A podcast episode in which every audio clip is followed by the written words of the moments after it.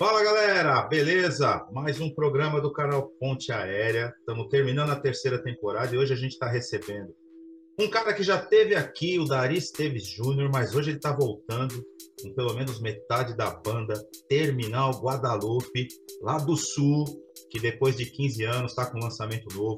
Eles vão falar já já. Hoje está aqui o Dari e o Alan, guitarrista da banda. Mas antes, vou dar um pulinho lá no Rio de Janeiro. Choveu pra caramba ontem. Como é que você tá, Serginho Schmidt? Fala, Paulo Eduardo, beleza? Fala, galera. Primeiro aquele meu tradicional bom dia, boa tarde, boa noite. E hoje, como o Paulo já falou, termina o Guadalupe com a gente. Uma, mais uma banda. Olha que gozado. A gente gravou com Sex Beatles agora há pouco tempo. Os caras, depois de 20 e tantos anos, se reencontraram. E agora mais uma se reencontrando 15 anos depois. A gente vai conhecer esses caras lá de Curitiba. Tá todo mundo espalhado pelo mundo. É um rolo danado, mas a gente vai entender essa história toda. E bora voar. Chega de falar. É isso aí. Então, já passando a bola direto para os nossos convidados de hoje, 50% da banda está aqui. Dari Esteve Júnior, nosso parceiro que já esteve aqui do Alan. Meninos, sejam bem-vindos. Vamos voar, vamos bater papo, vamos, vamos rir. Tá difícil. Bom dia, boa tarde, boa noite. Salve, galera. Tudo bem com vocês? É um prazer novamente estar aqui. Grande abraço, Serginho. Grande abraço, professor. Maravilha.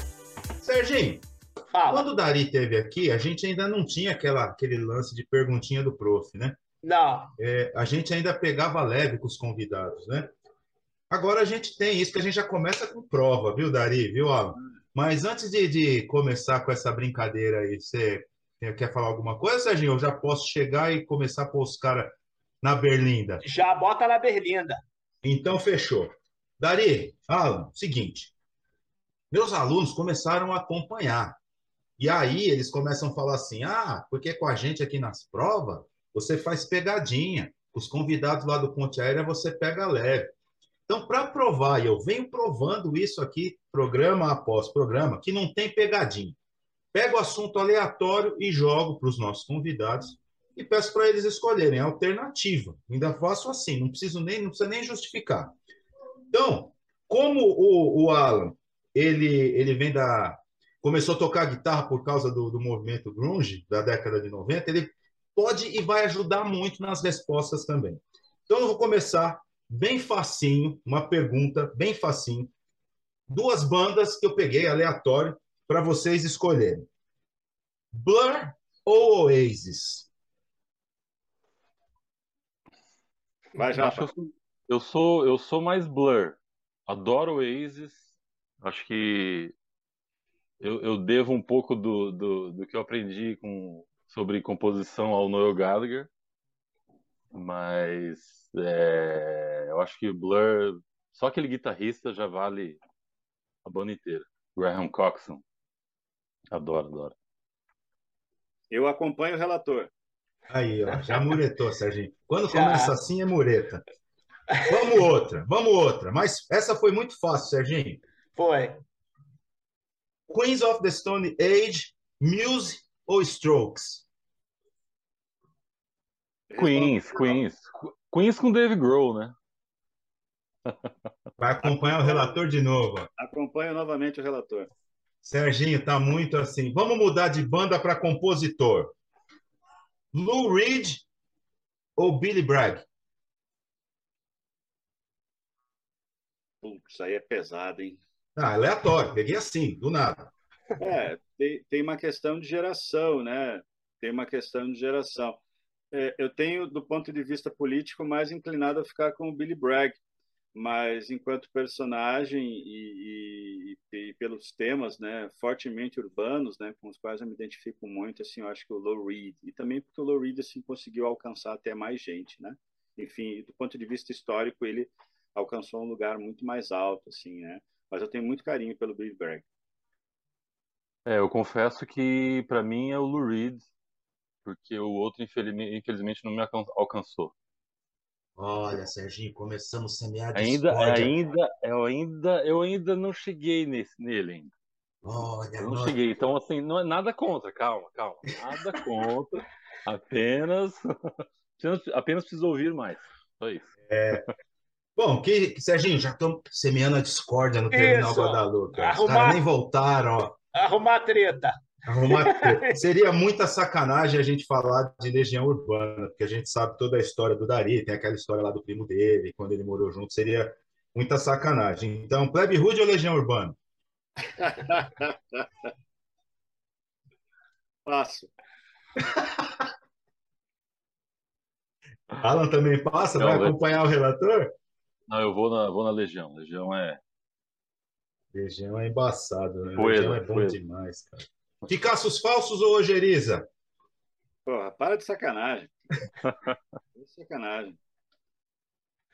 Ojeriza, Ojeriza. Vamos, vamos para Serginho. Vou pegar uma bem facinho aqui, então, para o Dari. Eu acho que essa vai ser a mais fácil de todas, Dari. Não sei se o Alan vai conseguir te ajudar nessa. A, a, a inimitável fábrica de Jeeps ou Nevilton?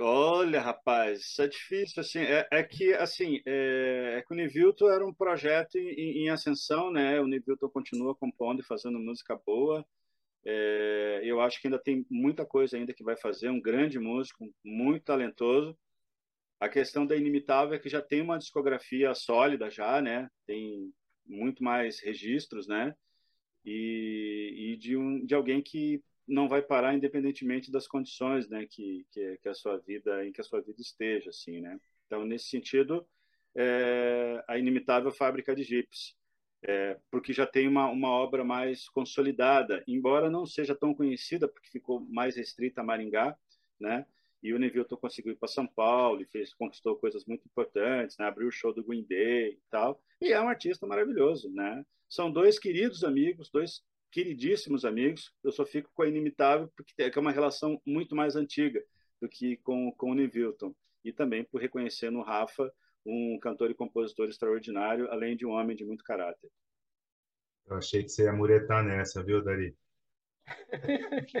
achei que nessa você ia. Mas vamos lá, Supertônica ou Trivolvo? Supertônica era a banda do Fábio Serpe, né? Que tocou na. Era assim, a Vitória, Alan, que era a banda que ele tinha? Acho que sim, a Vitória, né? Sim. A Trivolva era a banda do, da Mônica Bezerra. Com, guitarrista. Com o Álvaro, né? Que tocou também no, no, no Strômodos, né?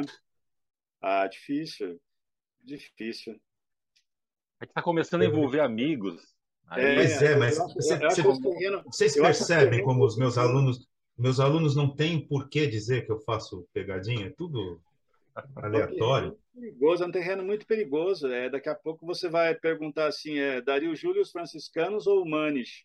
É, essa, essa eu não vou perguntar não, é. mas eu vou perguntar outra, ó. É, vai perguntar Esteves e Nadal, Esteves, Esteves e Nadal ou Yokohama Café, porra. É, não, mas vamos outra então. Diedrich e os Marlenes ou Bardon em coma? Porra. Pô, home Ops Again, Home Ops Again. O Alan grava com, com o Oneide, tem um projeto com ele, Home Ops Again, grava com o Oneide. O Oneide é muito, muito amigo nosso. Participou de clipe nosso, tudo. E o Bardot em, Coma, eu... e o Bardot em Coma talvez seja um dos maiores segredos da música feita em Curitiba, né? Banda liderada por um, um cara talentosíssimo que é o Sandro Malk, né? E que em breve vocês terão notícias dele com, com outro projeto, enfim. É, é um dos grandes segredos da música de Curitiba, a Bardot em Coma. Gravaram um único EP e do que podia ter sido assim uma coisa gigantesca assim mas infelizmente a nossa cena é feita disso né? De, de, de grandes artistas que passam é, não alcançam uma projeção que é equivalente ao talento né? E aí ficam pelo caminho. É o caso da Bardot em Coma uma banda pela qual tenho muito carinho sim. Eu nem coloquei Polex hein Alan não, aí, aí você vai arrumar muita confusão. Aí. Da Polex, é, aí você vai arrumar muita confusão, porque não é só uma questão musical, né? É uma questão afetiva também. O Alan tocou na Polex, é, eu não, não teria acessado o Alan, ele não teria entrado na minha vida é, se não fosse a Polex, né? Foram os grandes, é, digamos assim, né, abonadores né, da, da, da, vinda do Alan, né, para o terminal Guadalupe lá no começo de tudo, né, e não tinha como o Alan não ser uma pessoa tão especial, né, justamente porque já andava com, com a galera da Polex, né? Eram pessoas assim que, que tinham é, no seu círculo é, gente muito boa, gente muito querida e evidentemente talentosa, né? Então é, não tinha como o Alan não ser tudo aquilo que eles falavam, né? E, e o Alan é. Eu acho que o Alan, inclusive, ele é hoje muito mais é, do que aquilo que, que ele poderia ter sido, né? Quando eu o conheci, o Alan ele superou tudo que ele que ele poderia ter feito assim, um rapaz que era tímido, né? Reservado e virou um, um músico espetacular, é, capaz de, de encarar qualquer desafio do ponto de vista artístico. É para mim um motivo de muito orgulho, né? É, de, é um privilégio poder conviver com ele assim. Né? Então, não tinha como dar errado, assim. Né? Não tinha como dar errado. Acho que as pessoas que não convivem talvez não possam fazer ideia, assim, né? E ele mesmo, por ser alguém que é mais na dele, né, que ele é mais reservado, às vezes ele até não, não demonstra toda a capacidade, a grande capacidade que ele tem assim, uma relação mais aberta, né? Mas é seguramente um dos maiores músicos que eu já conheci na vida e com quem eu trabalhei, sem dúvida, o maior de todos. Ó, direito de resposta, né, Serginho? Precisa? É. não, falhou, falhou aqui, cara. Você pode repetir tudo de novo? Por favor. Isso é a cara do Alan. Isso é a cara do Alan. É cara do Alan. É, eu acho que tem, merece um direito de resposta, né? Mesmo é, mas... tendo falhado. Ah, eu, eu, acho que é engraçado, assim, né? Realmente, assim, se trazer a Polex, assim, porque, pô, se pensar, foi... eu conheci os caras em 2002. Foi a primeira, banda de, de som próprio, assim, que eu entrei, né? Não era minha banda, mas entrei para fazer um som, para contribuir, né? E nesse período eles também estavam fazendo, depois um tempo depois eles estavam gravando o primeiro do Terminal, que né, acabei conhecendo Dari. E foi muito bom, assim, que é, acho que a parceria com o Dari, assim, foi, aconteceu muito é, rápida, assim, né? A gente se conectou muito rápido, não foi uma coisa assim que a gente ah, tentou várias vezes, vários ensaios.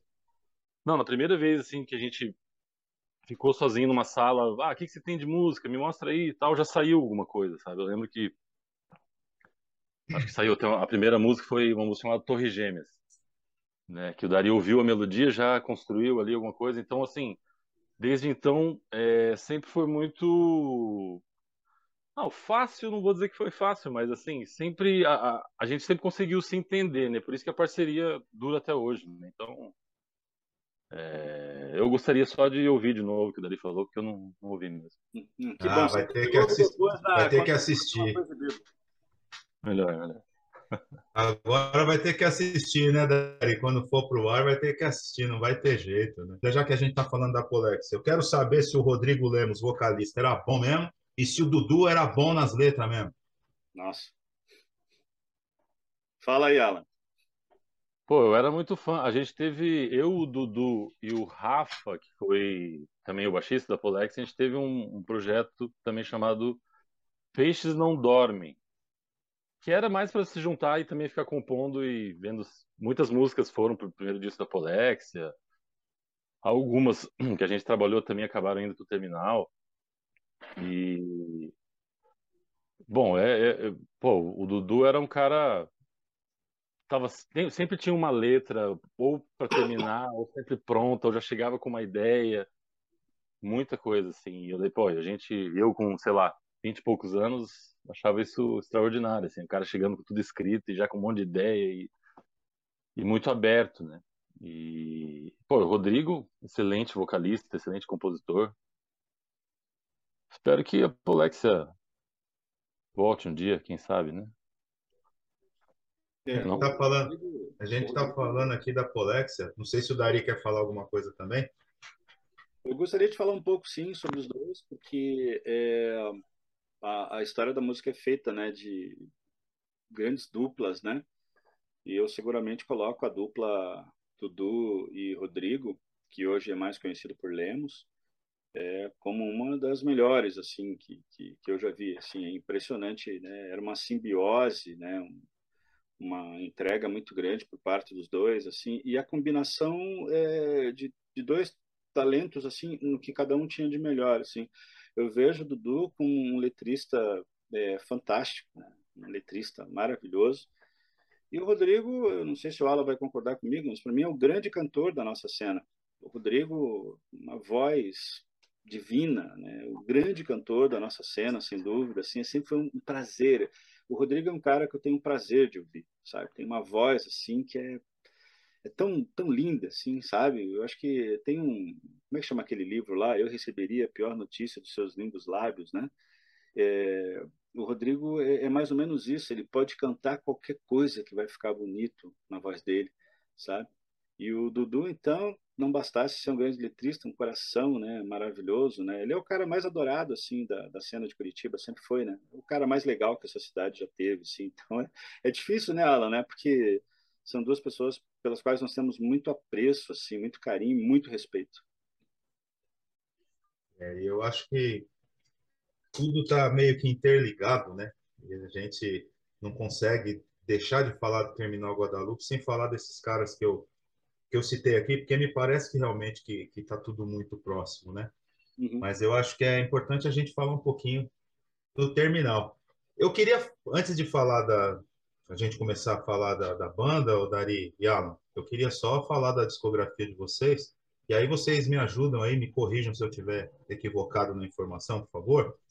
Bom, tudo começa então com Burocracia Romântica, 2003, que é aquela história lá do curta-metragem que eu vou voltar, que você é, fez toda a parte do musical e acabou virando depois um, o CD, né? Depois, 2004 saiu uma coletânea, Girassóis Clonados. 2005 você vai perder o chão, segundo álbum da banda. 2006, Vou Tirar Você Desse Lugar, um tributo ao Odair José com uma música, né? 2007, A Marcha dos Invisíveis, que acredito que seja o, o ponto alto da banda, talvez.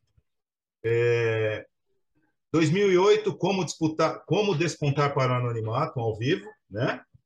E 2009 não, acabou não saindo, né? O quarto disco da banda. E aí agora 2022, agora e sempre, que eu e o Serginho a gente estava discutindo, a gente estava falando, né? A hora e sempre eu achei sensacional, já está na minha playlist, junto com Lorena Foi Embora e, e outras do Terminal. Esqueci alguma coisa, meninos? Ou é isso mesmo? Não, é isso mesmo. Teve um EP, né? No meio do caminho aí, mas é, hoje esse, esse, esse EP ele foi incorporado é, a, ao Você Vai Perder o Chão. Nas plataformas eles estão, eles estão juntos, né? Como, como faixas bônus, né? Eu acho que o único reparo que eu faria em relação à discografia é que a, a Marcha dos Invisíveis é o nosso melhor disco de rock, né? Ah, o melhor disco de rock é a Marcha porque eu não sei se o Alan vai concordar comigo, eu acho o novo disco Agora e Sempre o, o grande álbum da banda, assim, pela sonoridade, pela proposta, pelas condições em que ele foi feito, ele é um, é um, é um marco, assim, né? O Alan falou uma coisa muito feliz, né, um dia desses, que depois desse disco a gente pode fazer absolutamente qualquer coisa, e é, e é bem isso. E é bem isso. Então, quando você chega num estágio desse, de, de, de soltar algo assim, né, que te dá uma liberdade, que você alcança uma liberdade, sim, artística, né, isso é muito significativo dentro da nossa discografia, né. Então, eu acredito que a partir de agora a gente tem a liberdade e talvez até o dever de se experimentar mais, de ousar cada vez mais. Assim, né? Eu acho que agora não há qualquer amarra, não há qualquer trava para o tipo de som que a gente queira fazer, seja ele qual for. É, era outra, era outra época, né? Na época do, da Marchas Invisíveis, né? Além de, de estarmos juntos como uma banda, né? Tá ensaiando, fazendo show, viajando. Foi uma época muito boa para isso. Esse disco de agora, o Agora e Sempre, ele, né? Além da pandemia, cada um num canto, acho que tem é, justamente essa liberdade criativa foi necessária, né, para que não ficasse um som engessado ou, ou né, é, é, preso a uma época ou alguma coisa assim. Então acho que até é, falei justamente mesmo isso mudaria, assim, porque isso acabou abrindo possibilidades para a gente poder fazer é, é, é, um disco mais eletrônico, ou se quiser mais acústico, ou se quiser experimentar mesmo, né, outros outros campos dentro do que a gente consegue fazer, né? Então esse foi, eu acho que é o maior, o maior ponto aí desse, desse disco que a gente fez agora. uma coisa legal, né? Que a pandemia. Peraí, que eu já volto para você, Serginho. A pandemia acabou aproximando a gente de, de formas tão, tão distintas, né? A história do canal passa por isso e a história da volta de vocês também passa por isso, né, Alan? Porque você estava longe na Europa e, cara, como é que, que deu isso na sua cabeça? Vou mandar uma mensagem para o Dari. Não sei se vocês continuavam se falando, se vocês tinham um grupo chamado Terminal Guadalupe. Como é que rolou isso na sua cabeça, cara? Não, a gente, a gente estava é, falando, sempre estava trocando figurinhas ali, musicais, né? Ah, pô, tô ouvindo isso aqui, escuto isso aqui.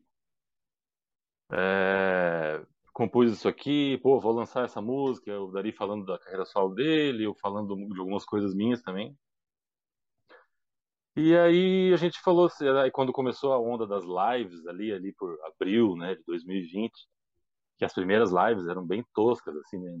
Pelo menos a gente fez uma que foi bem tosca no sentido é, do áudio, né? Era um áudio bem simples, alguns, é, reunimos algumas pessoas ali, conseguimos reunir, foi bem legal. E tocamos umas músicas antigas, foi bem divertido, é, teve uma interação bacana do público. E aí a gente depois falou, pô, vamos, vamos tentar trabalhar com músicas novas. O Dari é, já vinha é, é, garimpando assim ideias que eu tinha gravado há 10 anos atrás, que depois ele me mandou e foi falando, pô, essa, essa música é legal, essa melodia é legal, o que, que você acha disso, tal. Então a gente foi discutindo e, e, e começou justamente com uma coisa assim, pô, tá, já que estamos com tempo de sobra para ficar em casa, vamos, vamos fazer um pouco, né? vamos fazer alguma coisa. E aí fomos convocando, a gente foi convocando o, o resto da, da galera e, e, e, foi saindo. Era um processo assim que não tinha nem pressa e nem muita é, é, pressão de ter que ser uma coisa, ah, nossa, mas espera isso não vai funcionar ao vivo. Ah, mas não, a gente não estava pensando no depois, né? Não estava pensando em como é, divulgá-lo, estava pensando em fazer e se ocupar, né? E agora estamos nessa missão aí de tentar reunir, tentar tocar junto, tentar né, divulgar ao máximo e fazer com que chegue na galera. No começo eu não botei muita fé, né? No começo eu achei legal a, a iniciativa do Alan, mas eu tinha uma certa dúvida se isso podia funcionar. É, eu só realmente passei a acreditar que, que era algo concreto quando ele falou: oh, já falei com o Fabiano aqui, esse rapaz que acaba de chegar na conversa. E aí sim, quando o Alan falou que o Fabiano tinha topado, aí eu já, opa, aí. aí Brincadeira é, é séria. Aí é uma outra história, assim, né? Porque é, assim como o Alan, assim, eu tenho um profundo respeito pelo Fabiano. E aí, quando você tem um músico desse nível, né, no projeto, e, oxe, agora então o negócio é para valer, né? Então, foi bem isso. Então, eu deixo para o Fabiano até contar essa parte aí, ele que está chegando agora. Deixa eu só fazer uma partezinho antes do Fabiano falar, que ele está chegando agora. O cara tem que ser respeitado mesmo, Serginho. Baterista de thrash metal, cara. Pois é.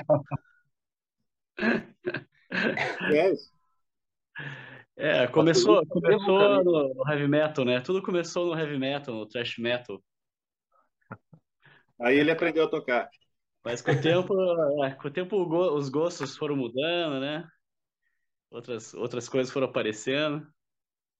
Heavy Hoje... metal de que década, Fabiano? 80? Ah, na época eu tocava, é, era de 90, né? Quando, quando tinha essa moda tava em alta no, no Brasil, né? Era 90, 90 e 94, né, que eu comecei. É, eu pensei que era mais atrás, pensei que era Manowar, que era essas bandas. Não, assim. não, na época, na época era o que tava pegando, assim, era Metallica, era Sepultura, era Pantera. Megadeth. Pô, o, Dari, o Dari tem umas fotos vestido de Manowar, assim, com aqueles negócios. Dari curtia isso, Dari? Eu, eu não consigo imaginar você ouvindo Manowar. Sem condição. Serginho, eu te interrompi, né, Serginho? Manda, manda ver aí. Interrompeu, não, você não parou de falar até agora. Acabou o programa. Acabou o canal Ponte Aérea depois dessa. É, hoje, hoje a gente está só semeando a discórdia, você percebeu? É porque o pessoal não sabe, mas a gente está gravando na véspera da eleição, segundo turno, né? E, e, no dia do jogo do Flamengo com o Atlético Paranaense, que já daqui a pouco. Estou de vermelho por causa do Flamengo. É. vermelho, é. Pois, Não, na real, na real, eu que tipo assim, bem-vindo Fabiano. Fabiano acabou de tirar meu emprego, né? Que eu já estava fazendo o jabá do Batera aqui e já dancei. pois é. Mas, na real, eu, eu, tipo, o que me chamou muita atenção, eu vi, quando a gente conheceu o Dari, né, no primeiro papo, a gente passou a conhecer o Terminal Guadalupe. Eu e Paulo, a gente ficou bem impressionado, né? Fabiano, para você saber, eu estou no Rio de Janeiro, Paulo está em São Paulo, tá? E, tá. A gente, e, a gente, não se conhece pessoalmente, mas depois a gente conta esse detalhe para você. Então a ah, gente. Desculpa, desculpa, chegar agora, que eu, eu, tava, eu tava sem fazer nada aqui e acabei deixando passar o horário. Relax. É fuso, é o fuso. Relaxa, é o fuso. Confuso, confuso. então, tipo assim, então a gente o que me chamou muita atenção, porque a gente começou a ouvir Terminal, a gente ficou bem impressionado, porque, tipo, aquela coisa da bolha que não entrega uma. Sabe, a gente nunca tinha ouvido falar de Terminal Guadalupe, isso que é real, sabe? E, e aí me chamou muita atenção a gente começou a ver, a ouvir vocês, né? E aí eu assisti a live do, do projeto novo, do Agora e Sempre. Né? Eu estava uhum. naquele dia lá acompanhando, e me chamou bastante atenção foi que, tipo, a sensação que me deu foi uma maturidade que vocês chegaram na música muito forte, mas vocês não perderam a essência lá de trás. Mas a maturidade me chamou muita atenção e me chamou a atenção pra cacete foi aquela coisa de vocês tocarem em português, inglês, espanhol e italiano. Também foi uma coisa que me surpreendeu um pouco no trabalho, sabe? Foi aquela coisa que eu falei, cara, eu nunca estava esperando ouvir tantas línguas num álbum único e ao mesmo tempo são estilos. Tipo assim, eu não sou músico, então são, eu sou aquela coisa do consumidor, né? Então uhum. são estilos assim diferentes que, tipo assim, óbvio que tem uns que me agradam mais do que outros, mas eu achei muito interessante a diversidade de sons que eu consegui ouvir nessa coletânea nesse álbum, entendeu? Me chamou pra cacete a atenção. Como é que vocês conseguiram essa fórmula de de estilos, vamos chamar assim? Como é que isso é, eu acho que eu, eu acho que é um som acho que todo mundo ali gosta de, de, desse tipo de som que a gente toca, óbvio, né? E do, do tipo, eu quero dizer assim, né, da, da, do que a gente já vinha tocando no passado, né? E, mas passaram-se quase 15 anos, né? Até a estética de gravar esse novo disco. Então, eu acho que todo mundo foi meio que adquirindo outros gostos também e, e, e evoluindo também, né? Na, na, na, na música, né? pessoalmente, né? na música. Então, acho que tudo isso meio que influenciou. A questão da, das letras, aí eu deixo pro Dari responder, porque ele é que é o cara que escreve, né? Mas a gente tá estando separado, é, também acho que influenciou bastante, cada um tá num país, né? Eu tô aqui na Alemanha, o Alan tá em Portugal, é. o Marcelo também tá em Portugal, baixista, e, e o Dari no Brasil. Então, essa questão da, de todo mundo estar tá num, num, lugar diferente do mundo, de, de ser uma. Foi uma, um processo de produção internacional, né? É, remoto, internacional e, e, e, conectado. Então, acho que tudo meio que uma coisa levou a outra. Mas eu acho que o Dari pode falar um pouco mais das letras aí, que ele que é o, o cara da. O, o, o Alan também, né, escreveu. Então, acho que eles podem falar melhor do que eu. Eu acho até que o Alan deveria falar primeiro, é, antes até de, do que eu, assim, porque uh, eu acho que as letras elas acabaram vindo depois, assim, na maioria, é, daquilo que o Alan estava fazendo, né? Então, o, o, grande maestro desse processo foi o Alan, né? É, ao propor coisas novas, a, a oferecer para a banda caminhos que a gente ainda não, não tinha trabalhado, né? E com isso ele meio que tirou todo mundo daquilo que os é, especialistas né, do mundo corporativo falam de zona de conforto. Né? Eu uhum. queria procurar a minha zona de conforto, não sei exatamente o que, porque eu nunca vivi numa zona de conforto. Eu acho legal quando falam sobre isso. Pô, ah, tem que tirar da zona de conforto. Mas qual? Eu nunca tive, eu queria saber qual que é essa tal zona de conforto. Né? Então, o, ao propor para a banda é, caminhos que a gente nunca tinha percorrido, é, evidentemente, é, todos se sentiram meio que até digo forçados, né, porque não foi uma pressão, mas todos se sentiram opa, instigados por aquilo, né? E, e nesse sentido, no, na questão do som, acho que o meu grande papel foi de, de não ficar colocando obstáculo, né? Porque eu tinha uma postura é, no passado da banda assim de, de ser bastante centralizador, né? Até autoritário. em relação a, a esses caminhos, né, e as possibilidades, que isso acabava até fechando é, oportunidades para a banda, né? É, até mesmo de crescimento, né, artístico. E agora, é, acho que a minha Mas grande mais- Mas acho que tinha mais uma preocupação com a formatação do, do som também, né? Toda- é, de ser identificado com um nicho, talvez, né? É, alguma coisa assim. E dessa vez não, o Alan foi checando e eu, legal, vamos lá. Entendeu? Eu ficava meio assustado com algumas coisas, assim, bem assustado, confesso, né? Algumas vezes eu nem falava isso no grupo de, de WhatsApp da banda, para justamente não é, quebrar aquele clima, né? Ou, ou não, né? Não, deixa eu ficar quieto. Não, beleza, vou fazer. Mas no fundo eu estava bastante assustado, assim, porque é, você não está acostumado a fazer, né? Aquilo, né?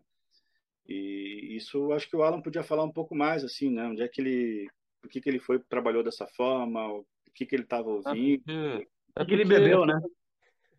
O que, que ele bebeu, né?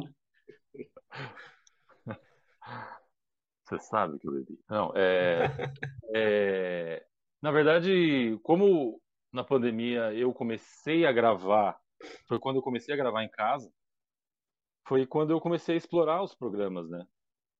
Comecei gravando no programa chamado GarageBand, que tem uma possibilidade infinita de, de timbres de bateria, de baixo, teclado, guitarra e então, na verdade, foi justamente dentro dessa liberdade criativa e dos experimentos e, e, é, em cima das canções que já tinham mais ou menos, né? A gente já tinha formatado pelo menos melodia e acordes, eu e o Dari ali, a gente fala, pô, isso aqui dá para trabalhar. Então, a partir disso, eu ia testando timbres de teclado, timbres de, de, de, de tudo quanto é jeito, porque eu estava maravilhado com, com, com ter essa biblioteca gigantesca, né, de timbres e, e poder, sei lá, falar assim, ah, vamos ver, vou só ver, vou botar esse timbre aqui só para ver se os caras vão, o que, que eles vão falar. Eu pegava e mandava pelo WhatsApp lá uma música, os caras, sério mesmo? Às vezes não acreditavam, né? Mas é, não, mas acho que tudo dentro do, tudo dentro de uma coisa assim, sem, dentro de uma busca, né? Não assim, ah, vou botar qualquer timbre porque a gente nunca usou esse timbre. Não. Tinha uma busca, né? Só que às vezes demora para saber justamente o que, que você está buscando, né? E aí, é justamente nesse processo de dois anos que a gente foi moldando né, esse som do disco novo. Na realidade, a gente pode falar que você foi um grande provocador criativo, né? Ele foi o produtor, né? O Alan foi o principal produtor, né? Eu acho que a chegada do Yuri, é, que foi trazido pelo Marcelo, né, o nosso baixista, que devido à final da Libertadores não participa da conversa. A essa altura, o Marcelo, muito antes do jogo, já está bêbado. Né?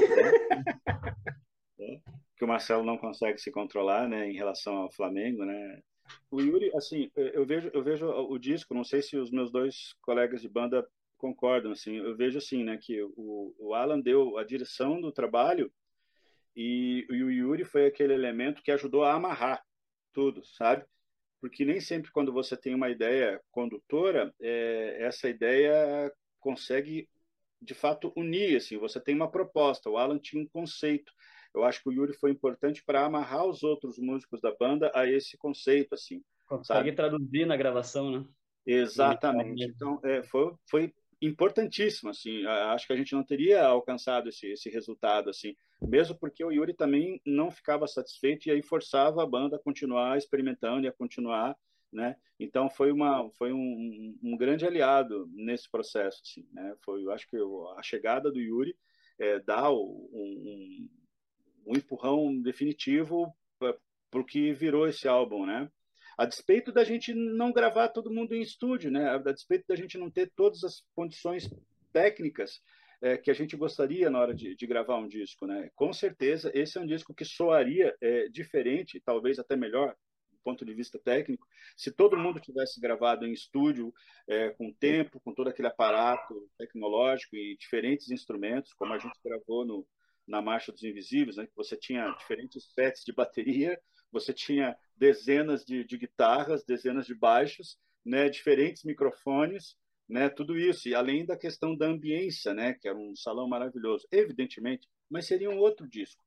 Esse disco ele é único porque ele foi feito nessas condições, então, o que torna ainda esse álbum muito especial, porque esse disco nasceu do Fabiano gravando lá com a bateria eletrônica dele lá num, num pequeno, né? Começa tudo ali, ele ouvindo aqui ó, as coisas pelo WhatsApp. Olha que coisa louca, ele ouvindo pelo WhatsApp e, tocando junto uma bateria eletrônica, sabe?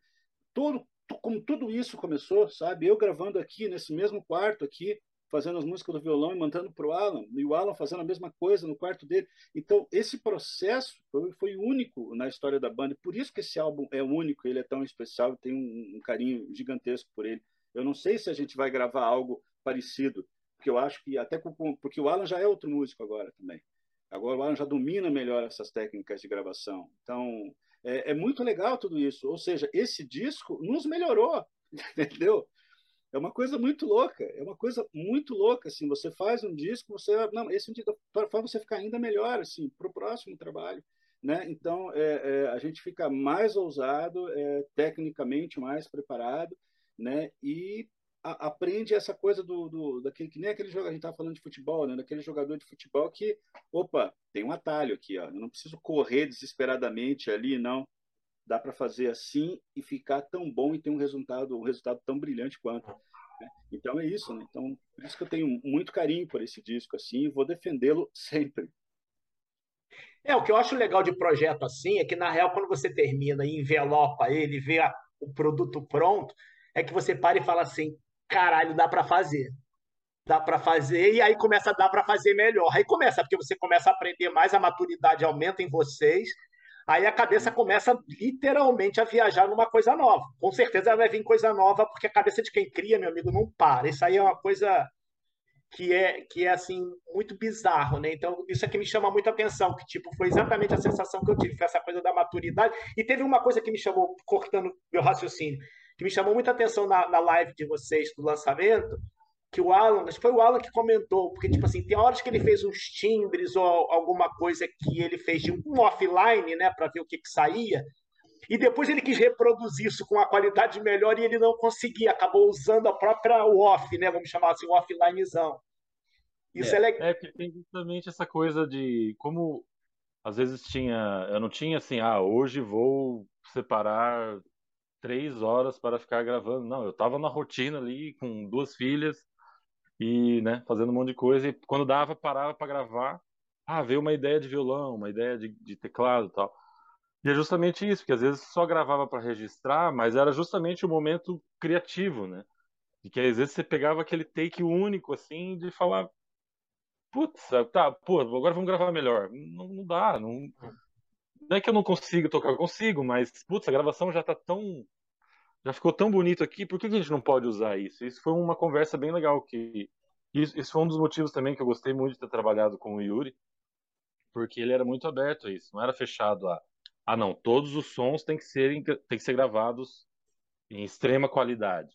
Claro que voz, né, baterias, tem, são, já são outros instrumentos, né, que é, fica mais difícil se gravar, vamos dizer assim, de qualquer jeito. Não que as outras coisas tenham sido gravadas de qualquer jeito, mas acaba sendo é, é, justamente assim, pô, vamos priorizar o, o, sentimento do momento, que tá bom mesmo, assim, não, ah, vou gravar uma qualidade super superior a outra, mas talvez não, não, não consiga captar esse, esse feeling, né? Então a gente priorizou bastante nisso, no, isso no disco. É, porque é uma coisa que, que, que, tipo assim, você começa a viajar num monte de coisa, né? É, é, eu também acho que hoje a, a, o, o, mundo que a gente está vivendo, né, essa coisa com a, tanta tecnologia que a gente tem acesso e as possibilidades que a gente tem hoje de produzir conteúdo audiovisual, né, de qualquer maneira que a gente achar bacana, você também começa a, as próprias sujeiras que podem aparecer numa gravação fazem parte de uma coisa que é hoje super bem flui bem, né? Tipo assim, não é uma coisa que tipo, uhum. ah, estou com ruído de fundo que me incomoda. Não tem mais isso. Tipo, é uma, é uma, é uma identidade do, do som de vocês, né? Eu acho que você acaba meio que incorporando isso, né? Exatamente. Não, eu até digo, até eu comentei esse disco com alguém, assim, falei, ó, nesse disco tem o que tem de, com certeza tem, é, é, se for separar e, e, procurar, tem um monte de barulhinhos das minhas filhas, sabe? Porque o tempo inteiro tava vazando voz delas e batida de porta e tudo, então. Mas tá ali, tá tudo, né? Ninguém vai falar. Cachorro, não, cachorro, né? Cachorro. Cachorro, passarinho. É isso mesmo, é isso mesmo. Cara, mas eu, eu acho sensacional, porque, por exemplo, eu, eu fiz muito cinema, né? Eu sou um cara de efeito pós-produção. Eu esbarrei muito filme com essa coisa do digital, né? Do digital ter começado. Aí os diretores começaram a filmar de digital. Aí vinham os diretores de fotografia e falava assim: está uma merda, está muito limpo. Eu falei, cara, está muito limpo porque você está filmando dessa maneira, né, né, né, né, vai ficar limpo. É, é, a proposta do digital lá no início, principalmente, né, quando as lentes eram muito limitadas. Cara, quantos filmes eu recebi e o diretor falava assim: suja para mim essa imagem, dá um aspecto de Super 8 ou de VHS, é. seja lá. Eu falei, por que, que tu não filmou em VHS ou Super 8 em vez de rodar em 30 ou digital e pedir para deteriorar a imagem? Né? Então eu vejo um pouco no áudio, eu sinto uma coisa meio nessa vibe, que é um tipo, eu vejo muito músico que veio aqui comentando, ele falou, não, a gente busca agora um pouquinho também aquela coisa lá de trás, um pouquinho do, do vinil, da, o vinil é foda, mas tipo, é, é, sabe, daquela sujeira que você tinha meio nativa nas músicas e que faz parte, né, da coisa, né? Acabar essa pureza, tirar a perfeição, né? Tirar aquela coisa é. que Limpa parece demais. Exatamente, que começa a incomodar, é. né? Parece que é uma coisa artificial, né? É, fica mais natural mesmo, bem isso, isso que eu ia falar. Quando você é que também depende do que de qual que é a proposta, né? Do que que você está querendo fazer, né? Então, se quer fazer um, só ouvir um, o, o, que é pop, o pop, né, padrão, né, é sempre limpo, né? É. Mas tem muita coisa tocando hoje que é, que é super popular, mas não é assim, né, nesse estilo pop, que, que, que já não é assim, né? Já não tem esse, essa limpeza toda, tem bastante ruído e, e mistura música eletrônica com, com, com instrumento orgânico, é, instrumento, instrumentos verdadeiros, né? É, música eletrônica com, com, instrumentos de verdade. Então, isso acaba dando uma cara legal, assim. Porque se fica tudo muito limpo, acaba não... não, não Só plástico demais, né? Só... Plástico, é, não, não fica de verdade, né? É. Eu queria voltar a falar de, de maturidade também. algo que a banda atingiu ao aceitar as condições de gravação, as condições de pré-produção, produção e gravação do, do disco novo. Porque se você vem é, de um trabalho de um longo tempo, né, mas que foi gravado em condições únicas, né, no caso da Marcha dos Invisíveis, que a banda fica um mês num dos maiores estúdios do Brasil, é, com todo um aparato é, técnico à disposição, com instrumentos é, né, de timbres também únicos à disposição, com excelentes profissionais, né? naquele caso, né, o Raoni, o Tomás Magno, né, a própria Constância, enfim, muita gente que é do ramo. Então, a gente entendeu naquele disco como é, o, o, os artistas brasileiros alcançam resultados com, com seus álbuns, né? é, de como a, a, essas condições técnicas favorecem quando você está no momento, é, quando você quer pular, né, você passar de um estágio para outro. Assim, a gente percebeu muito isso, né? A gente entendeu de fato o que é você gravar um grande disco. E eu falo isso sem falsa modéstia, porque é como a gente trata a Marcha dos Invisíveis, né? Você teve todas as condições, estava todo mundo no auge, né? É, eu talvez não estivesse num momento psicológico bom, mas fiz o que eu pude fazer de melhor. Agora todo mundo estava no auge, sabe? Do ponto de vista técnico, todo mundo chegando numa idade, estava todo mundo tocando muito, muito, muito, né? Então, quando você pega uma banda no auge, você pega um estúdio de qualidade, você tem um bom produtor, aí você consegue fazer um, um, disco, né, impressionante, assim, e realmente por isso que é um disco de, é o nosso melhor disco de rock, né, muito também pelas condições técnicas. Aí você fica 15 anos sem lançar um, disco. A banda né, não, não existe mais, ela está só no imaginário das pessoas, no nosso coração. E aí você não tem as mesmas condições para gravar. Então você também precisa ter maturidade para saber, olha, a gente vai fazer o possível, né? E não é um exercício fácil, porque você não quer que as pessoas comparem o trabalho. Olha só, a gente vai gravar em casa, né? E aquele disco foi gravado na toca do bandido. Como é que vai ser? Vai dar uma diferença muito grande. Mas isso não foi uma questão para a banda, sabe? Não foi algo assim, ah, acho melhor não, porque vai soar parecer uma demo. Não, acho que nós assumimos o risco, nós assumimos o risco, deixamos claro né, que, que, que seria uma proposta nova, saberíamos que, que haveria diferenças né, é, nessa questão técnica mesmo, de como soa um disco e outro, né? E, mas é, isso, para mim, está super pacificado. Assim, né? A Marcha, ele, ele estabeleceu um paradigma dentro das produções de discos independentes. Eu sou, fico muito à vontade para falar sobre isso. É, se talvez os grandes centros não prestaram atenção, né, outras bandas, enfim, mas eu sei que elas prestaram, em Curitiba ele simplesmente mudou completamente, né? Ele estabeleceu um, um novo piso para o lançamento de uma banda, para as condições de gravação de um disco. Assim, as bandas foram buscar aquilo e a partir daí a própria relação de muitos artistas daqui com o mercado da música e com essa questão da qualidade técnica de um, de um disco, tudo isso mudou. Ele foi um disco que marcou. Se não teve o mesmo impacto no grande, nos grandes centros, com certeza para Curitiba marcou, né? E a gente também passou a ser respeitado por outras bandas e outros artistas, também porque a gente apresentou um, um, um produto assim. Eu me lembro que durante a gravação da marcha, outros artistas foram lá e acompanhavam o que estava acontecendo. Marcelo Iuca, né? Saudoso Marcelo Iuca, do Rapa, é, o Gabriel, do, dos Autoramas, né? Uma galera que acompanhou assim, ficou, caramba, que que é isso? Né? O próprio Miranda, saudoso Miranda, fez o churrasco da, do encerramento da gravação, sabe? Tava todo mundo assim, tipo, ali parecia que a gente ia ser a próxima grande coisa. E de fato a gente foi por um tempo, né? Essa next big thing, né? É, do mercado. Então, de tamanho era, é, era a tamanha expectativa que se criou por aquilo que as pessoas já, já, tinham acompanhado durante a gravação, ou seja, o produto nem estava finalizado e muita gente ali, acho que até o Frejá passou pelo estúdio, sabe?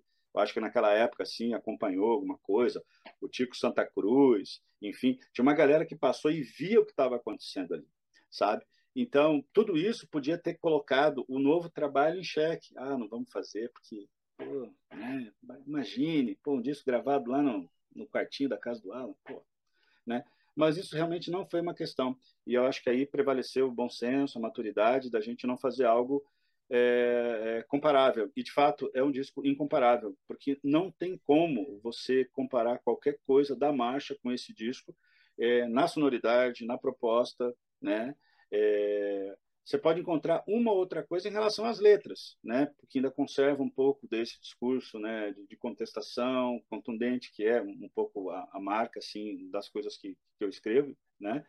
E, mas no restante, cara, não, não, tem como comparar, sabe? Não tem, porque a gente nunca fez isso. A gente nunca fez isso, né? E com certeza o Fabiano nunca gravou nessas condições, né? O Alan nunca gravou nessas condições, sabe? É, então, é... É, eu, me, eu me dei bem, eu me dei bem nessa história, porque o Yuri, ah. o Yuri é um super batera, né? Uhum. E experiente em estúdio e tal, e ele, ele tava junto na gravação.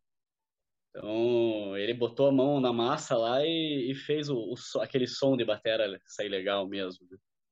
Mesmo não estando, né? Não, era um estúdio muito bom que a gente acabou gravando lá, mas não era assim uma. Era, um, era, um, era um estúdio com bastante equipamento bom, né? No, uhum. na, na garagem, no subsolo de um prédio, né? não era uma super condição, mas ele conseguiu fazer tudo suar daquele jeito, assim, que eu que eu fiquei, nossa, é, era isso que eu tava querendo mesmo, sabe? Ele chegou lá e, e, e botou a botou a bateria nos, dos, botou o som da bateria do jeito que a gente tava pensando em fazer mesmo, sabe? Isso ele, ele, ele dá o crédito pro, pro Yuri, né? E, e acho que também ele indicou, ele, ele acompanhou você na, de longe nas gravações, né? E uhum. passando também as, as, as partes técnicas, ah, faz, faz, tem, o que, que tem aí no estúdio? Usa isso aqui, usa aquilo ali, né? isso. né? E faz assim, faz assado, né? Já o, eu acho que o, o Alan e o Marcelo, eles já têm mais experiência de gravação, né? Eles estão fazendo, continuam fazendo isso em casa, né? E já tem uma, é, já tem uma, uma experiência de fazer sozinho, né? Uhum. Eu acho que uhum. para eles precisou, precisou pensar um pouco menos, assim, e foi só foi só deixar, deixar a criatividade rolar ali. E, e, e, tem também o lance do, do, que nem se falou, né? A gente tem, tem essa qualidade que, que, a gente, que a gente atingiu lá na marcha, mas que na época aquilo lá era o som que estava que tava rolando, né? Era uma estética, assim, né? Uma, uma coisa que se esperava, assim, numa banda. Hoje, 15 anos depois, é, a galera tá ouvindo um monte de coisa diferente, sabe? Não tem, assim, mais essa esse padrão único, assim, que tem que ser tudo. A gente nem tá falando tudo limpinho, tudo certinho, tudo assim, tudo assado. Pode ter um monte de coisa, pode ter um monte de interferência. Tem um, pode, você pode pirar mais, né? Porque sempre vai ter uma, sempre vai ter um, um, um nicho, né? Um grupo de pessoas, né? Uma galera que vai estar tá ouvindo aquilo e vai gostar, tá? E é muito mais fácil de chegar também, porque tem, você coloca na internet, bota no Spotify lá, passa para os teus contatos, bota na, na, na, na, rede social e todo mundo que quiser ouvir, ouve, né? Acaba, acaba ficando mais acessível, né, também. Então, no final das contas, o, a gente gravou com menos condições, assim, né, digamos assim, mas a gente sabia muito mais coisas, sabia como fazer e acabou inventando, né, o, o, jeito que a gente acabou finalizando, né, o, essas gravações.